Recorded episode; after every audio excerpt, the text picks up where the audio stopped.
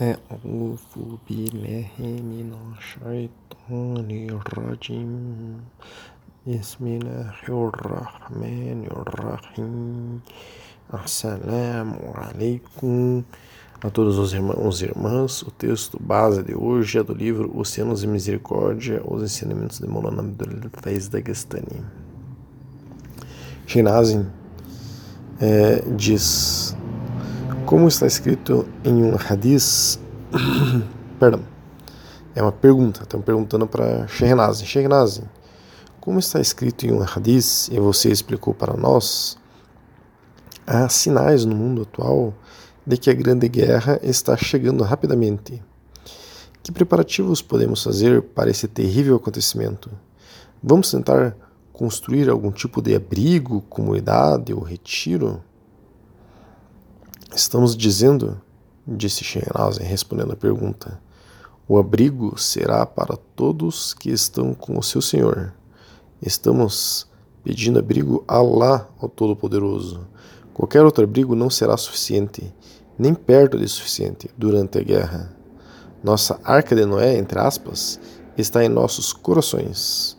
Você não pode encontrar abrigo algum sem o abrigo de nosso Senhor. Então, esse texto base de hoje nos diz que a Grande Guerra está chegando rapidamente. Seria como que uma terceira guerra mundial. A, ou dito, né, a Grande Guerra, ou o nome mais preciso usado no Islã é Al-Malhama Al-Kubra. É a grande batalha apocalíptica que ocorrerá no fim dos tempos, de acordo com a crença islâmica. Este é o nosso tema de hoje. A Mal Malhama al-Kubra, a Grande Guerra, que foi profetizada como a batalha mais brutal da história da humanidade. Geralmente corresponde à Batalha do Armagedon na escatologia cristã. E eu pesquisei em vários sites, em várias coisas na internet, e a gente vai trazer aqui algumas visões eh, distintas sobre essa grande guerra. No Wikipedia, é, diz que ocorrerá logo antes do surgimento do Dajjal, anticristo. Então, é, Malhama al-Kubra significa literalmente a maior batalha. Nessa profecia, os muçulmanos acabarão por vencer essa batalha, inshallah. Então, o Malhama al-Kubra é detalhado em várias narrações de hadizes do profeta Muhammad sallallahu alaihi wasallam. Resumindo-os, podemos dizer que seria mais ou menos assim. Disse que essa batalha ocorre depois que os muçulmanos e os cristãos lutam vitoriosamente lado a lado contra um inimigo comum. Após sua vitória, um conflito irá estourar, no qual os cristãos afirmarão que a cruz lhes trouxe a vitória, e os muçulmanos, em resposta, afirmarão que Allah subhanahu wa ta'ala lhes trouxe a vitória, e começarão a destruir a cruz o que levará a novas represálias do lado cristão. Isso culminará no Malhama al-Kubra, na grande batalha, na grande guerra. Uma batalha de escala apocalíptica tão intensa, segundo algumas narrações de raízes, que se um pássaro passar por seus flancos, cairia morto antes de chegar ao fim deles, ao fim dos flancos. Né? Logo após essa batalha, Constantinopla será conquistada pelos muçulmanos, que será seguida pela vinda do anticristo, Dajjal, né? que será seguido pela segunda é, vinda, ou descida, enfim, de Jesus Cristo, Isa, né? Isa, salam, matará Dajjal, matará os porcos, quer dizer, vai proibir o consumo do porco, né? abolirá o imposto, jizia, quer dizer, isso significa que todos pagarão o significa que todos serão muçulmanos. Ele destruirá a cruz, quer dizer, extinguirá isso. Jesus salam, extinguirá o cristianismo e todos os seres humanos seguirão o Islã. Jesus salam, seguirá a religião de Muhammad salam, e rezará atrás de Mahdi. Salam. Alguns teólogos muçulmanos sunitas contemporâneos ligaram o Malhama al-Kubra essa grande batalha, a guerra nuclear. Segundo a visão de alguns, né?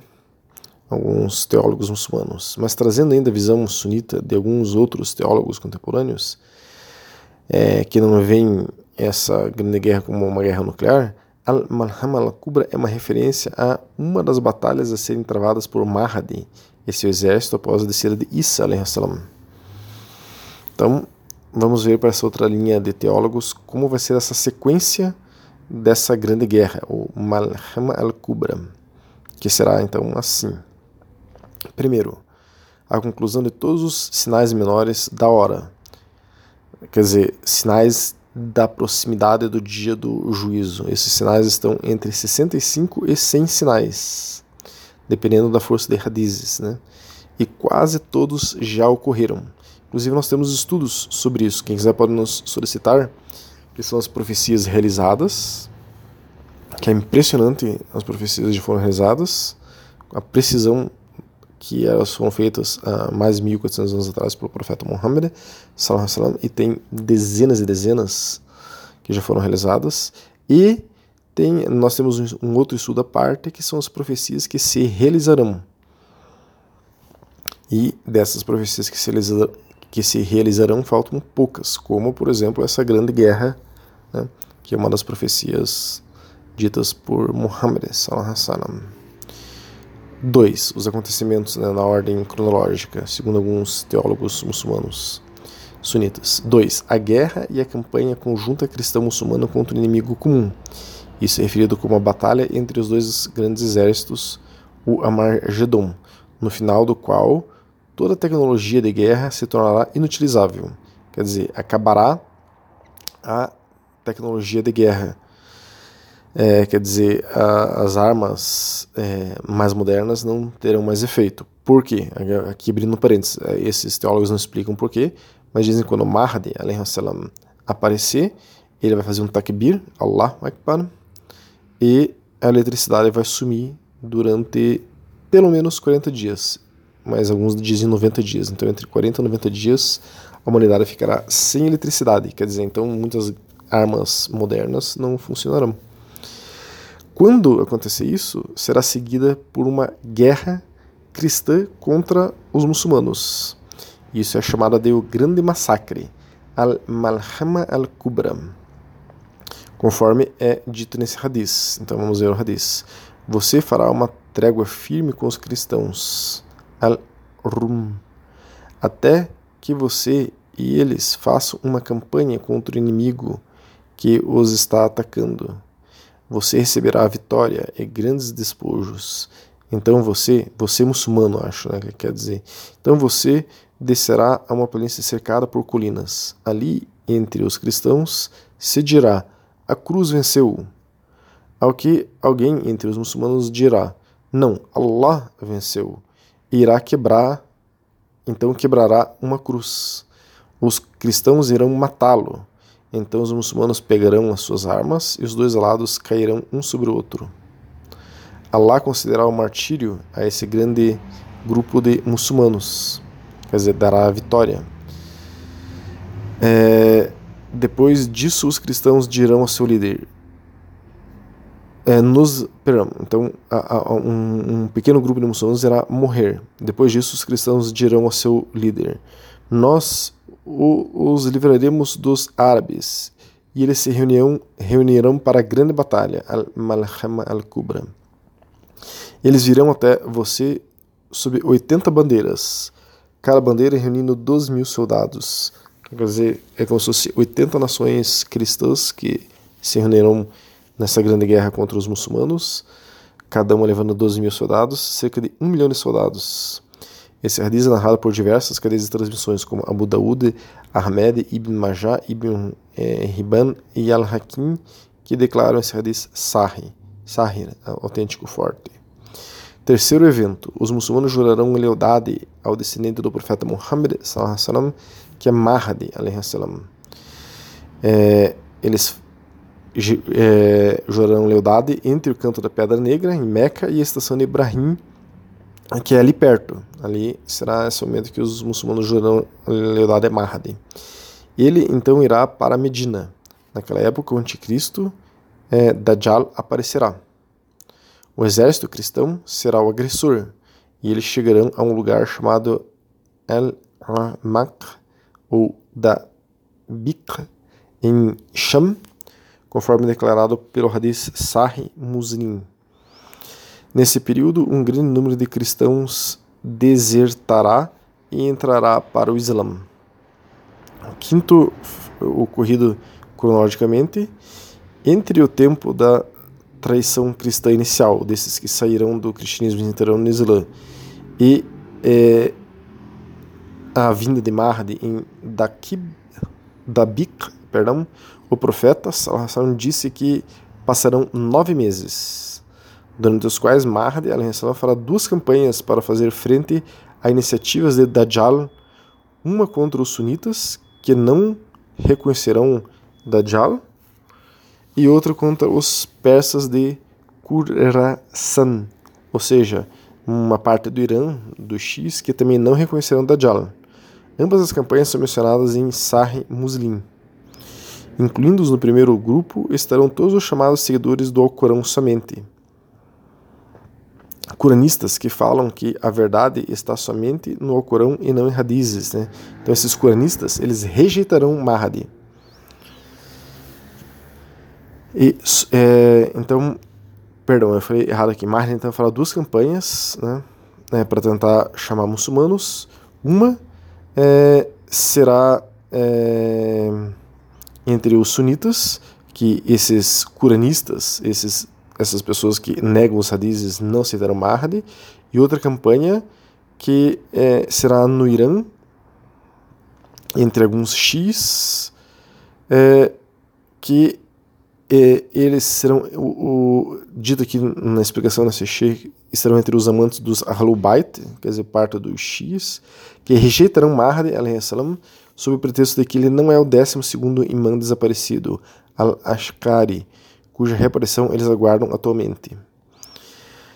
Então, depois de Mahdi ter tentado conquistar parte do exército dos muçulmanos para sua grande batalha, e estes, é, essas pessoas que negam ah, os hadizes e outro, e outro grupo de X que negarão Mahdi, Mahdi salam, sairá é, de Medina à frente do enorme exército dos muçulmanos que o aceitaram para enfrentar Dajjal, que estará com um enorme exército cristão e judeu, e ocorrerá a grande matança. Isso ocorrerá em Sham. Mahdi salam, se encontrará cercado por exércitos do Dajjal. Então, nesse momento que Mahdi parece que irá perder, que estará cercado, Isa salam, Jesus salam, descerá, liderará os exércitos muçulmanos e matará Dajjal, o anticristo. O resto das campanhas muçulmanas devem remover todos os vestígios de incredulidade da face da terra. Logo na sequência, isso já seria o oitavo evento, é, é, Constantinopla, atual Istambul, será tomada pelos muçulmanos por meios pacíficos. O exército que conquistará Constantinopla estará entre 70 mil Banu Ishaq, ou seja, muçulmanos ocidentais.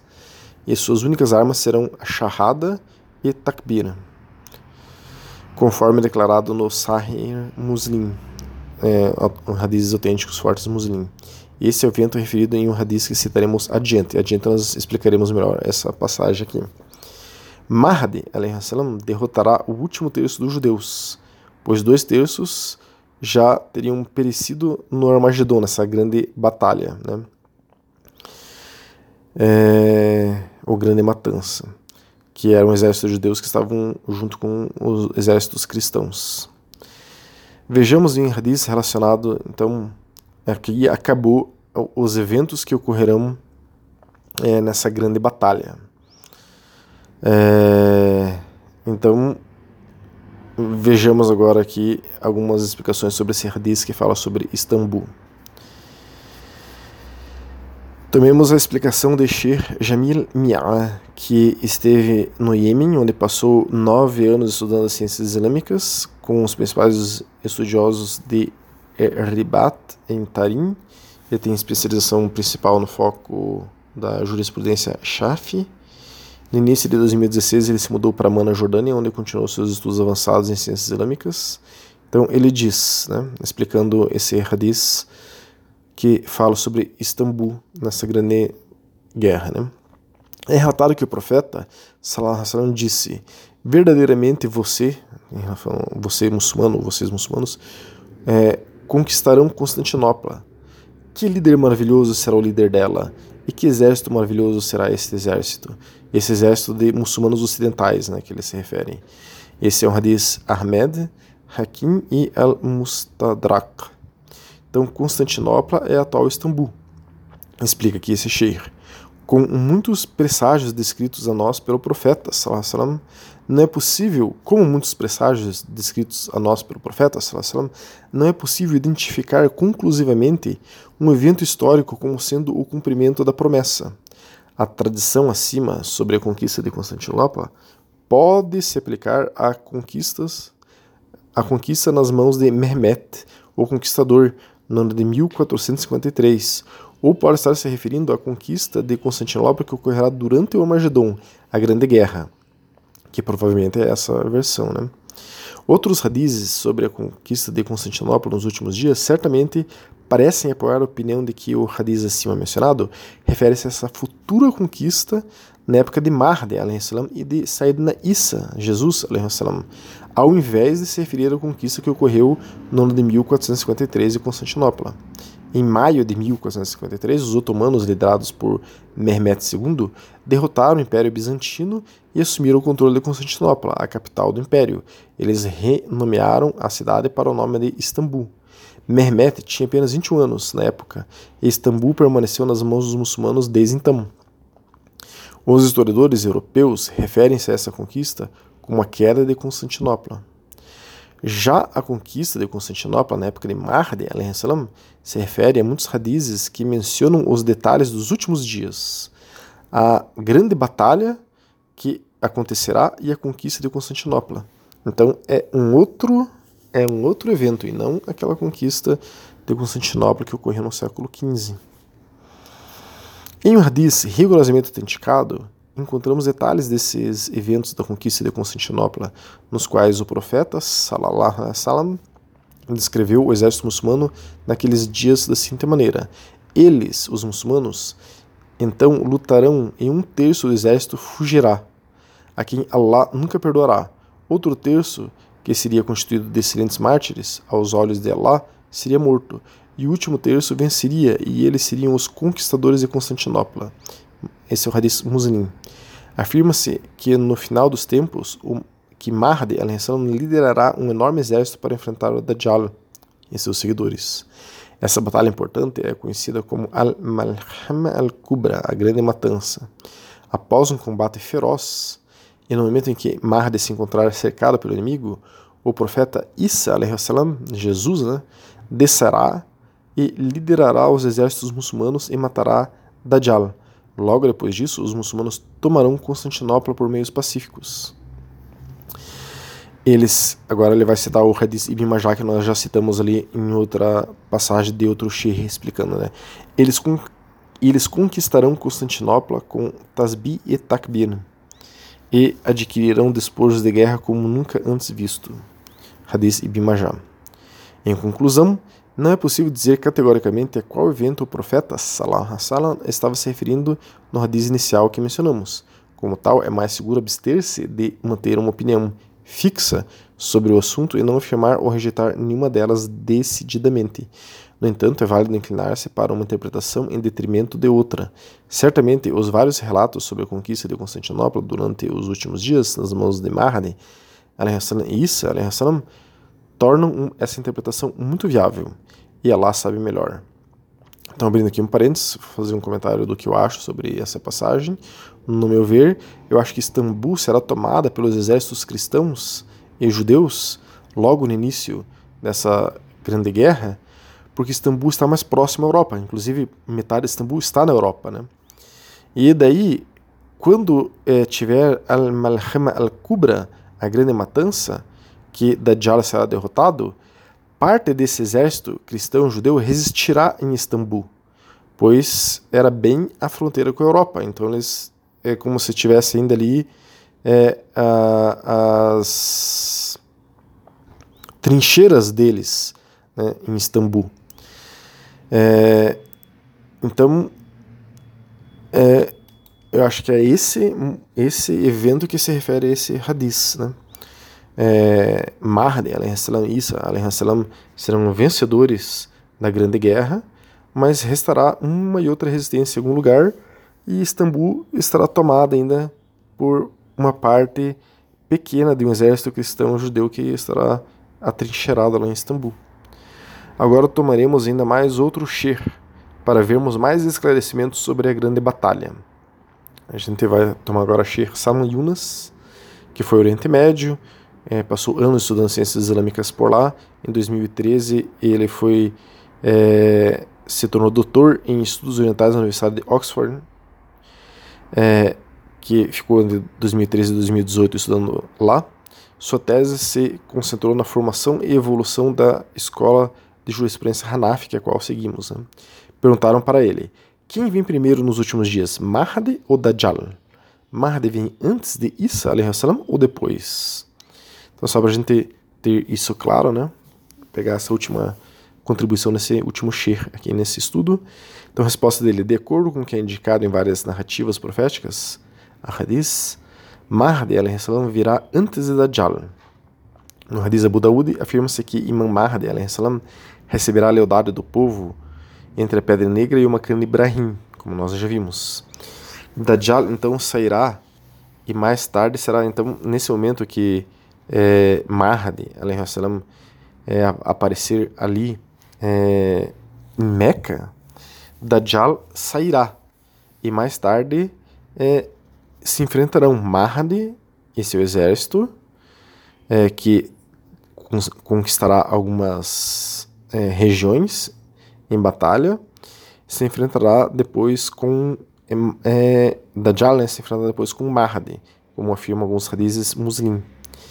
Em Mula Ali al-Qari também afirma é, que Dajjal aparecerá durante o tempo de Mahdi, indicando que Mahdi já estará presente no momento. Então, primeiro aparecerá Mahdi, depois aparecerá Dajjal.